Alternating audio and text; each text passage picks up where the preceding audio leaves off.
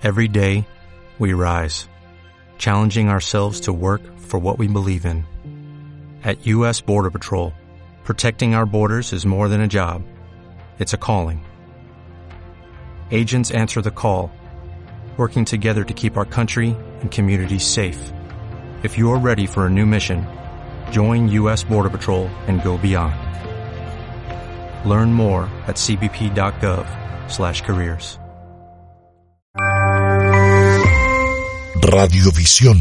Y ya está con nosotros Daniela Chacón, doctora, ex vicealcaldesa de Quito y directora ejecutiva de la Fundación Tandem. Con Daniela el tema será Quito enfrenta su peor crisis política y ética en décadas. La ola de irregularidades que golpea a 36 entidades públicas también golpea al municipio de Quito. En una situación crítica no vista en décadas, hay indagaciones abiertas sobre la Secretaría de Salud y las empresas de agua potable, obras públicas y gestión de residuos sólidos. Círculos de poder operan tras bastidores en la alcaldía porque el alcalde ha emitido resoluciones que le liberan de responsabilidad de procesos de contratación. La ex vicealcaldesa del Distrito Metropolitano expresa su punto de vista. La bienvenida, buenos días. Usted sabe que a través del programa Buenos Días de Visión usted puede expresarse con toda libertad.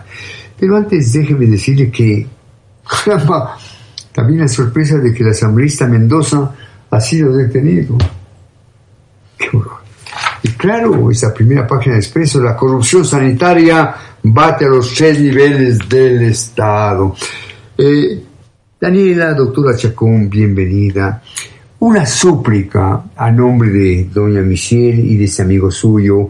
Respuestas muy puntuales porque tenemos varias inquietudes, muy puntuales y concretas. Las preguntas tienen una sustantividad. Daniela, le pregunto ¿Qué responsabilidades políticas y administrativas tiene el alcalde Jorge Yunda en esta inusitada ola de corrupción en la Secretaría de Salud y en varias empresas estratégicas para la capital? Le escuchamos, Daniela.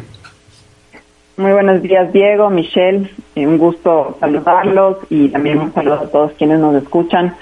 Eh, coincido con ustedes en el sentido de que estamos atravesando la mayor crisis política y ética del país y de la ciudad específicamente eh, en los últimos años. Algo que es importante aclarar, eh, la responsabilidad del alcalde, a pesar de que él pueda aprobar resoluciones que le deslindan eh, sobre su sobre el alcance de sus funciones en términos de contratación, sobre todo en, en, momentos de emergencia, pues la ley no lo exime. Es decir, el alcalde de la ciudad es el principal responsable ante la ley. Además, que no debemos dejar de recordar que él es quien designa a sus funcionarios de confianza, tanto a los secretarios como a los gerentes de las empresas públicas. Yo le he escuchado decir en varias ocasiones que son los directorios de las empresas los que designan a los gerentes y que en eso pues él no tiene mucho que ver, pero le, le, informo a toda la ciudadanía que las, los de los gerentes de las empresas públicas se designan de una terna presentada por el alcalde en un directorio que en el cual el alcalde goza de mayoría. Entonces, en, este sentido, creo que es importante resaltar que la legislación no exime más allá de estas resoluciones o de estas declaraciones, inclusive que da el alcalde continuamente sobre que él no puede estar al tanto de los contratos. Yo entiendo y creo que todos entendemos perfectamente que él no puede estar pues eh, revisando absolutamente todo, para eso tiene equipos, en eso estamos claros, pero por supuesto que existe responsabilidad política y administrativa sobre las irregularidades que se dan, tanto en los nombramientos como en ejecución de los contratos o no en casos de emergencia. Su respuesta es muy directa y yo coincido en buena medida con su respuesta. Yo no estoy poniendo en entera duda la idoneidad del señor alcalde, pero en todos estos problemas hay una última responsabilidad política y administrativa que es del alcalde. Por favor, eh, Daniela, gracias por la puntualidad, digamos, por la conclusión de su respuesta. Daniela, el alcalde dice con frecuencia que él no se encarga de los procesos contractuales de la ciudad. Y de hecho, en su gestión se emitieron resoluciones para deslindarse de esas responsabilidades, como la A029 de abril pasado, relacionada con la adquisición de insumos de bioseguridad. ¿Qué lectura jurídica y ética cabe sobre estas lesiones, Daniela? Bueno, yo creo que es importante entender que en la marcha eh, y en la administración de una entidad como es el municipio, que es una entidad que cuenta con decenas de miles de empleados, con decenas de, instituciones, secretarías, empresas públicas, fundaciones y demás, eh, la delegación de las funciones es, lo más obvio, es decir, es claro que el alcalde no puede estar eh, pues, firmando absolutamente todo y la ley además permite estas delegaciones. Lo que la ley es clara en señalar es que independientemente de las, eh, las delegaciones que se hacen para la buena marcha administrativa, para facilitar eh, los procesos, para que los equipos además funcionen, porque no se puede tener al alcalde sentado en el escritorio 24/7, ¿no es cierto? Pero independientemente de la delegación de estas funciones, la responsabilidad sobre el alcance de las, de las acciones que cada uno de estos funcionarios tenga por ser parte del Ejecutivo Municipal recae en la cabeza del Ejecutivo Municipal, que es la alcaldía. Entonces, eh, independientemente, y esto que creo que es importante ser, ser claros porque la ley no exime de esa responsabilidad, Diego, eh, Michelle y a todos quienes nos escuchan. Se pueden aprobar todas esas eh, resoluciones que, insisto, permiten pues, la buena marcha administrativa de una institución tan grande como el municipio de Quito, pero eso no exime de responsabilidad. Y, más, y, ya hablando en la parte ética, eh, tampoco exime de responsabilidad el hacer declaraciones respecto de que pues, los funcionarios son los que están a cargo. Sí, está bien, los funcionarios son los que están a cargo, pero pues el alcalde es quien maneja la institución, quien dirige la institución, quien tiene que estar pendiente continuamente de qué están haciendo sus funcionarios, más aún en estos momentos tan delicados de emergencia y del manejo de recursos que requiere que el alcalde también esté presente y esté revisando y analizando con mucho mayor eh, cuidado, con mucho mayor énfasis de estos contratos. Es decir, está bien que el alcalde salga a la calle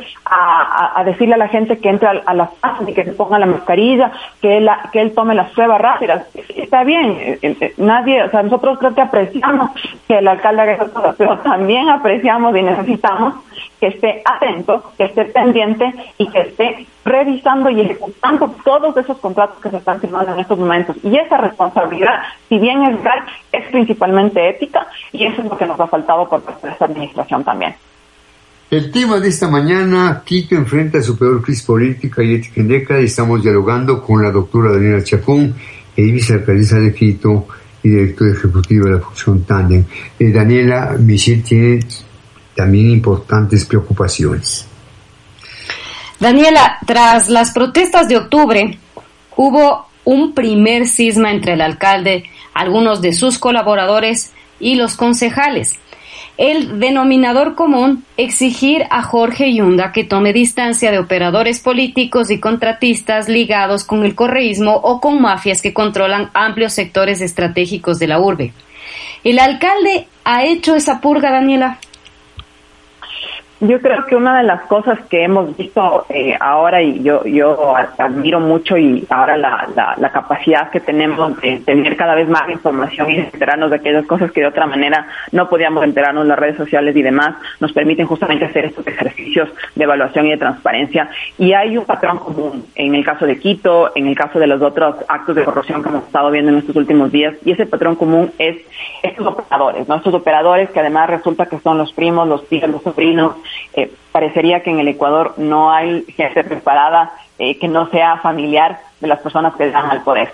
Esto, esto realmente a mí me, me, me tiene perpleja porque en cada caso, en cada situación, siempre estamos encontrando algún vínculo familiar, eh, algún vínculo de, relaciones económicas, productivas, de sociedades, eh, y esto se repite en cada uno de los casos. En ese sentido, pues claramente vemos que no ha habido eh, la curva que se ha señalado, si bien han habido algunos cambios en, esta administración, los funcionarios que han sido señalados nuevamente también son personas que recientemente fueron cambiadas de sus funciones, sobre las cuales además había denuncias sobre sus vínculos previos a entrar a la función municipal, sus vínculos alrededor por supuesto, de, las, de, los, daños que fuimos gobernados por terrorismo. Y otra cosa que yo quiero resaltar también, de lo que no se habla mucho, pero que también eh, los concejales lo mencionan, eh, es, una suerte de secreto a voces en los pasillos eh, de el municipio y es esta relación que existe con estos, volvemos a estos temas de los asesores ad honorem, ¿no? De estas personas que pues a la final no tienen contratos formales porque pues, son familiares eh, eh, del alcalde o de personas cercanas al alcalde, eh, no pueden ser contratados formalmente, pero son las personas que están tomando decisiones, son las personas que están detrás de los nombramientos y son las personas que están detrás de estos de estas denuncias, ¿no? Entonces, tenemos todavía esos esquemas hacia afuera formales diciendo que vamos a combatir la corrupción, dando declaraciones, pero en la práctica las acciones específicas que se requieren para combatir la corrupción, para garantizar la transparencia y para efectivizar el trabajo, eh, que, el, que el trabajo de los, de los asesores y de los, de los gerentes y de los secretarios no solo sea efectivo, sino que sea ético, esas decisiones no se toman, Michelle. Es decir, siempre estamos esperando a que la Fiscalía o la Contraloría actúen ya cuando se cometió el acto de corrupción y cuando ya solo tenemos que estar sentados a la espera de resultados para que el alcalde haga una declaración que diga, sí, estamos, estamos esperando los resultados de las investigaciones, se presume el derecho a la, inocencia, que eso por supuesto que debe ser así y pues estaremos a la espera de esos resultados, pero no hay ninguna sola acción establezcan mecanismos de prevención, de vigilancia continua, para que este tipo de situaciones no lleguen a la Fiscalía, no lleguen a la Contraloría, sino que simplemente no se cuentan. También escuchamos con vivo interés y con lógica preocupación apretar las respuestas. Eh, Daniela, eh, ¿cómo se explica usted las irregularidades en las empresas de agua potable, obras públicas y gestión de residuos sólidos? Le pregunto, ¿un mismo círculo de poder cercano a Yunda opera tras bastidores? Vea, en el portal Cuatro Pelagatos, por ejemplo, se habla de la cofradía del volei, la cofradía del volei, Daniela. una de las cosas que hemos visto que es común eh, en estos casos eh, es esta, este halo de oscuridad que existe eh, alrededor de, los, de los nombramientos, alrededor de las acciones que se toman. Fíjense que una de las cosas que creo que nos ha impactado eh, a prácticamente todos los diseños es la velocidad y la rapidez que en, en un año se hace tanto daño a una empresa como ha sido la empresa de agua potable, es decir, la empresa de obras públicas, la empresa de transporte, la empresa de gestión de residuos sólidos, son empresas que lamentablemente han sido eh, han estado señaladas por actos de corrupción y actos oscuros desde hace mucho tiempo atrás, desde hace varias administraciones atrás, de hecho, con una serie de denuncias de corrupción. La empresa de obras públicas es una empresa que maneja cientos de millones de dólares al año. Además, esto vale recalcar también porque a veces nos olvidamos. El esquema legal que se aprobó en el correísmo bajo la ley orgánica de empresas públicas permite una suerte de eh, desvelo sobre las contrataciones que hacen las empresas públicas. Yo recuerdo perfectamente mi frustración como, como concejal fiscalizador en los tiempos que estuve eh, en el municipio, cuando nosotros pedíamos información sobre la gestión de las empresas públicas, pues la información no venía completa porque la ley de empresas públicas permitía esa suerte de eh, esa suerte de oscuridad eh, y de y de no entrega de información a los fiscalizadores sino que nuevamente tenemos que depender de que la fiscalía y la contraloría actúen y ya sabemos perfectamente que en su momento pues esas entidades no actuaban pero más allá de que ahora ya están actuando eh, hay otros casos que están ahí no entonces estos otros casos se quedan un poco retrasados y se va acumulando esta práctica eh, eh, oscura que se viene dando en estas empresas. En el caso de la empresa agua potable, yo creo que a todos nos sorprendió porque la empresa agua potable ha sido el baluarte de la ciudad, ha sido nombrada además una empresa como de las mejores eh, de la región en su gestión pública, orgullosos además muchos funcionarios que empezaron de cero, hicieron una carrera, llegaron a ser gerentes, llegaron a ser directores desde una perspectiva técnica y ahora vemos que las decisiones son estrictamente políticas y ahí es donde tenemos los principales problemas. Eh, y en ese sentido quiero mencionar brevemente que yo, pues en preparación de la entrevista, escuché algunas de las entrevistas que ha dado algunos concejales y, el alcalde Yunda y le escuchaba ayer al alcalde Yunda que decía que, que va a crear una, un grupo élite para la prevención de los actos de corrupción. Y esto me recuerda a mí a ese dicho que ahorita no me no, no sé exactamente cómo cómo era, cómo cómo es, pero es eso de que forma una es que nada pase, forma una comisión, ¿no es cierto? Eh, y eso es lo que se está haciendo. En este momento lo que nosotros necesitamos y, y yo lanzo esto como una propuesta es la implementación de mecanismos específicos para la prevención de la corrupción y en este caso hay esta, este mecanismo de gestión antisobornos que se llama la normativa ISO 37001 está además pendiente de aprobación en el municipio desde hace muchos años y luego la reforma a la Comisión Metropolitana de la Lucha contra la Corrupción Quito Nesto, que francamente es una comisión que desde hace mucho tiempo atrás ha dejado de servir su propósito. En los inicios del confinamiento, buena parte de los quiteños dieron un voto de confianza a su alcalde por la gestión de la pandemia. Más ruido que nueces. El Centro Quito Solidario tiene camas, pero no médicos. Desde las 100.000 pruebas PCR adquiridas con visos de irregularidad, no se han efectuado ni el 10% y en pleno cambio a semáforo amarillo, Quito se convierte en la urbe con las tasas más altas de muertes y contagios por COVID. ¿Qué golpe de timón es urgente en estas circunstancias? Lamentablemente lo que estamos viendo es que en efecto ha habido mucho más énfasis en, en la comunicación eh, de ciertas acciones que no necesariamente están fundamentadas en, eh, de ciertos actos pero que no necesariamente están fundamentadas en acciones reales eh, en, el territorio de la ciudad. ayer yo revisaba información sobre una serie de denuncias que se dieron de personas que llegaban de otras ciudades, personas que llegaban de otros países a propósito de la, de la vuelta a apertura de las operaciones del aeropuerto de que no se les hacía las pruebas, eh, de que además tampoco vieron mayores controles eh, respecto a, eh, justamente el, poder identificar si es que están portando o no el virus. Cuando pues en la mañana habíamos escuchado al alcalde que estaba presente en el aeropuerto que él mismo estaba tomando las las pruebas y lo propio las denuncias de un concejal el día de ayer también que escuché en los medios de comunicación respecto a que pues ni siquiera se tiene información de cuántas mismas pruebas están se están utilizando utilizando la información que entrega la alcaldía es variada y distinta en un mismo día. Entonces, claramente lo que estamos viendo es que, pues, eh, toda esta, toda esta, esta buena voluntad que, que yo creo eh, y que muchos quiteños los demás vimos eh, con mucho gusto cómo se mejoró la crisis en un inicio eh, y estamos aquí para aportar, por supuesto, para que nuestra ciudad salga adelante. Nosotros requerimos que, esa, que ese manejo transparente eh, y ese manejo cercano se mantenga. Es decir, ahora, más aún ahora que están saliendo todos estos actos de corrupción, lo que se requiere son acciones decididas del alcalde, no solo, no solo declaraciones. Yo creo que ahí es donde la mayoría de nosotros estamos viendo que son, es, es más ruido, ¿no? Eh, que, que, en realidad acciones específicas y estamos esperando una, un pronunciamiento, no solo de palabras, sino de hechos decidido por parte del alcalde de reformas específicas administrativas. A ver, esto, además, eh, una de las cosas que tenemos que tener muy claro es que el alcance que tiene el, alcalde respecto de la, el direccionamiento, la regulación para la administración de todo el Ejecutivo Municipal es muy amplio, es decir, hay muchas cosas que, que, ni siquiera requieren ir a Consejo Metropolitano, sino que son acciones que el alcalde puede tomar directamente. Y no le hemos visto hasta ahora tomar ni una sola acción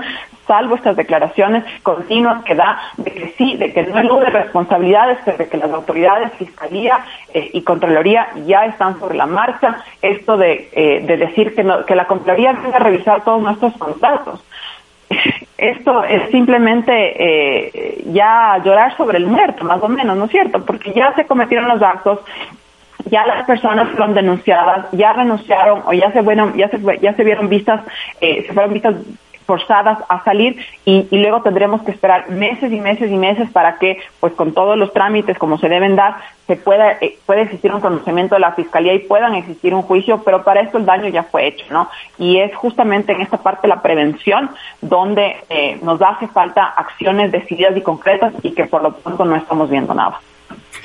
Daniela, vamos terminando. Abrevia la respuesta si es tan gentil. En plena pandemia, Quito puede sufrir en pocos días una nueva emergencia sanitaria por problemas en las piscinas de lixiviados en el relleno de Linga, el cual ya está llegando a su saturación. ¿Qué intervenciones urgentes requiere el espacio? Ahí se entierran pues 1.880 toneladas diarias de basura. Daniela.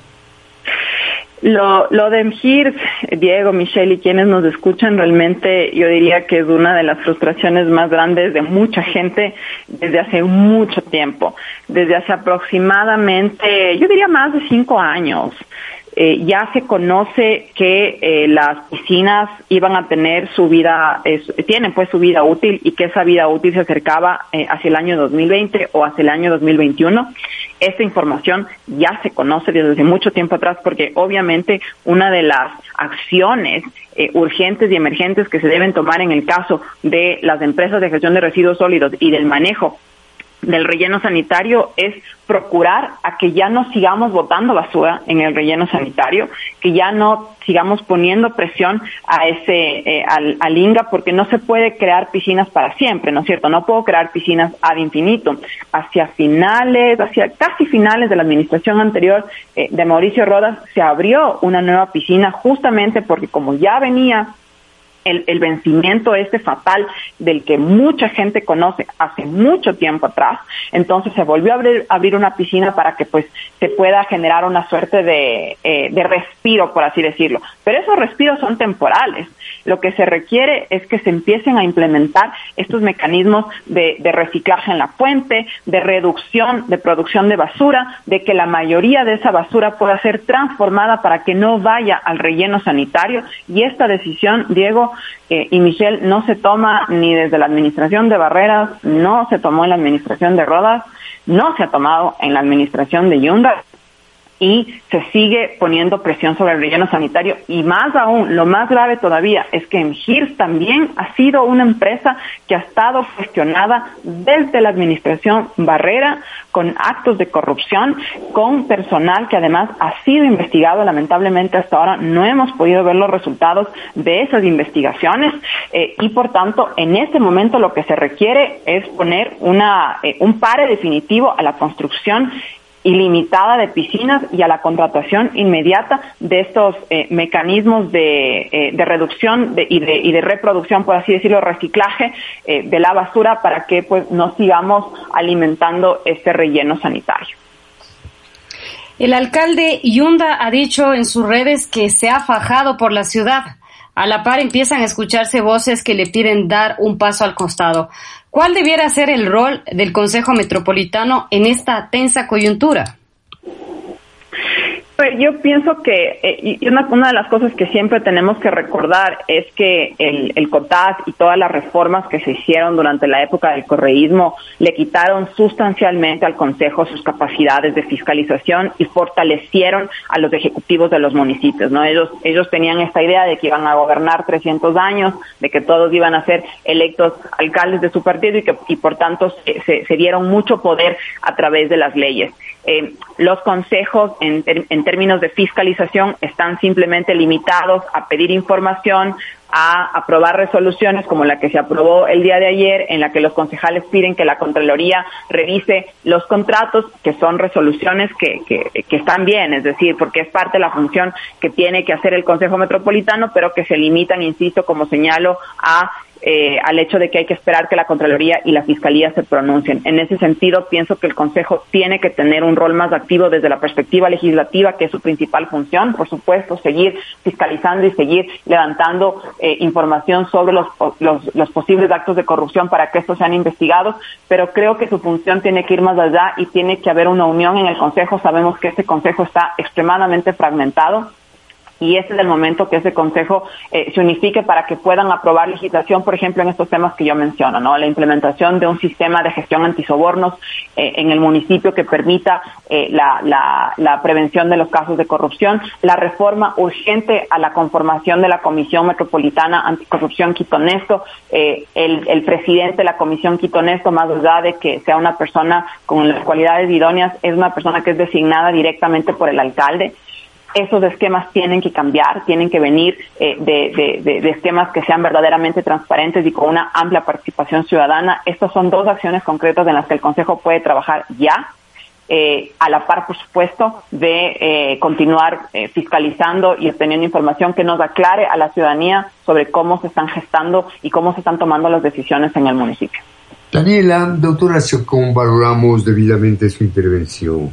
Yo pienso, pensamos, que las cosas que están sucediendo en el marco del municipio de Quito desdibujan su imagen, desdibujan su no es cuestión de lavarse las manos sin que lo dicho signifique una acusación en modo alguno contra el señor Yunda, el alcalde es evidente que tiene responsabilidades políticas en lo que está sucediendo. No nos engañemos. Daniela, mil gracias. Muy buenos días. Radiovisión.